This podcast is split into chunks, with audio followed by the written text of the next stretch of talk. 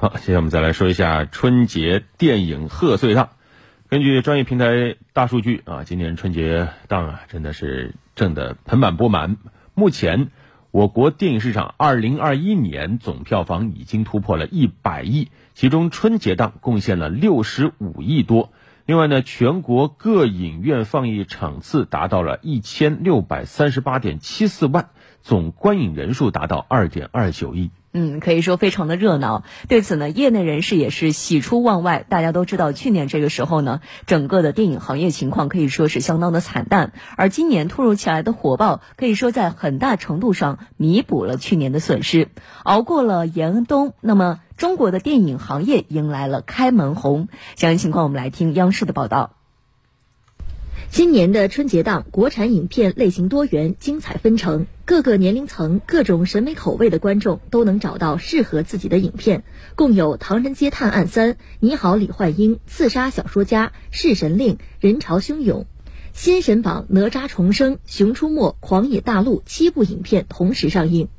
数据显示，截至二月十五号晚二十时四十六分，二零二一春节档期内，二月十一至十七号总票房含预售破六十亿元，超二零一九年春节档总票房五十九点零五亿元，创下新纪录，继续刷新春节档票房影史纪录。《唐人街探案三》以近三十一亿暂列春节档总票房第一。你好，李焕英票房超过十七亿，排在第二；刺杀小说家票房达四点一亿，位居第三。值得一提的是，你好，李焕英凭借持续发酵的良好口碑，稳步实现排片和票房双增长，有望实现逆袭。这部结合真实经历改编的穿越题材喜剧，引发了许多观众对家乡、亲人、团圆的思考。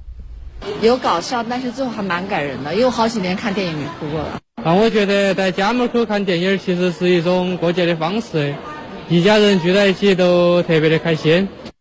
据了解，根据疫情防控要求，北京春节期间观影上座率不得超过百分之五十，其他省市观影上座率也在百分之七十五或以下。再加上今年春节档影片整体时长更长，正月初一全国院线排片四十九万场，比二零一九年的同日少了三万场，票量整体供应下滑，导致今年春节档部分电影票出现了一票难求的情况。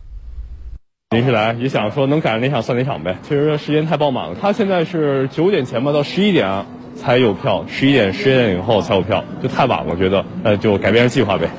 此外，无接触方式售票、测温登记、消毒通风、间隔落座等防疫措施仍是全国多地影院标配。为了满足就地过年群众的文化需求，多地准备了文旅大餐、观影惠民活动纷纷登场。上海举办助力留沪人员观影活动，大年初一到初六，每天上午九点开设专场，由政府购票给留沪务工人员提供免费观影。广东举办公益惠民观影活动，从正月初一至正月十五，免费派送一万张电影票，畅享电影盛宴。业内人士表示，迟来的电影春节档在阔别一年后回归，民众观影需求充分释放，加上受就地过年倡议影响，或将成就史上最强春节档。今年春节档。如此强盛的开局，也能给无论是我们电影行业的从业者，包括整个全国电影观众带来很大的信心和提振。只要你有好的内容，只要我们的电影仍然能够为大家提供休闲娱乐方式以及社交需求的一个存在，那么观众就会重返影院，从而推动整个市场继续的全面复苏。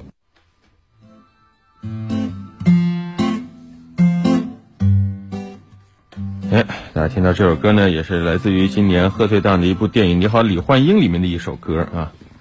叫做叫什么来着？叫做《依兰爱情故事》。嗯，对，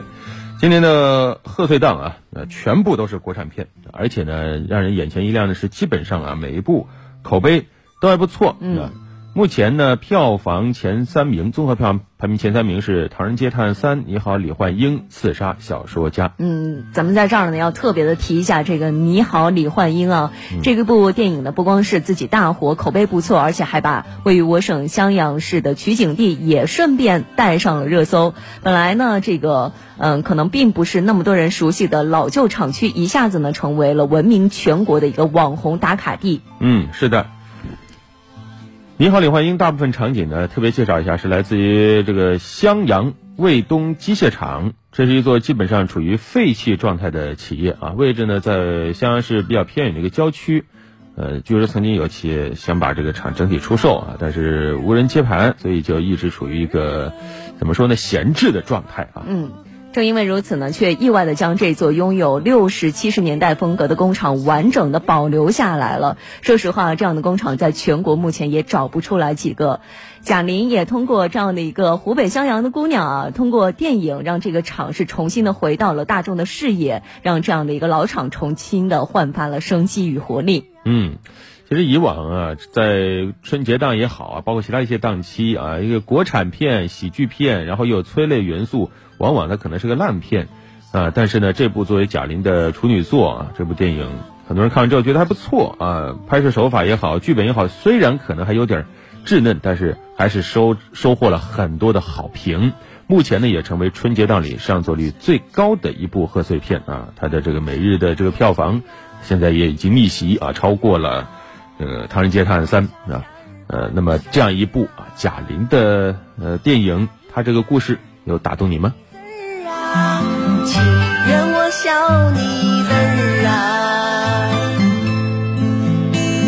我活着是你的人儿啊，死了是你的鬼儿啊，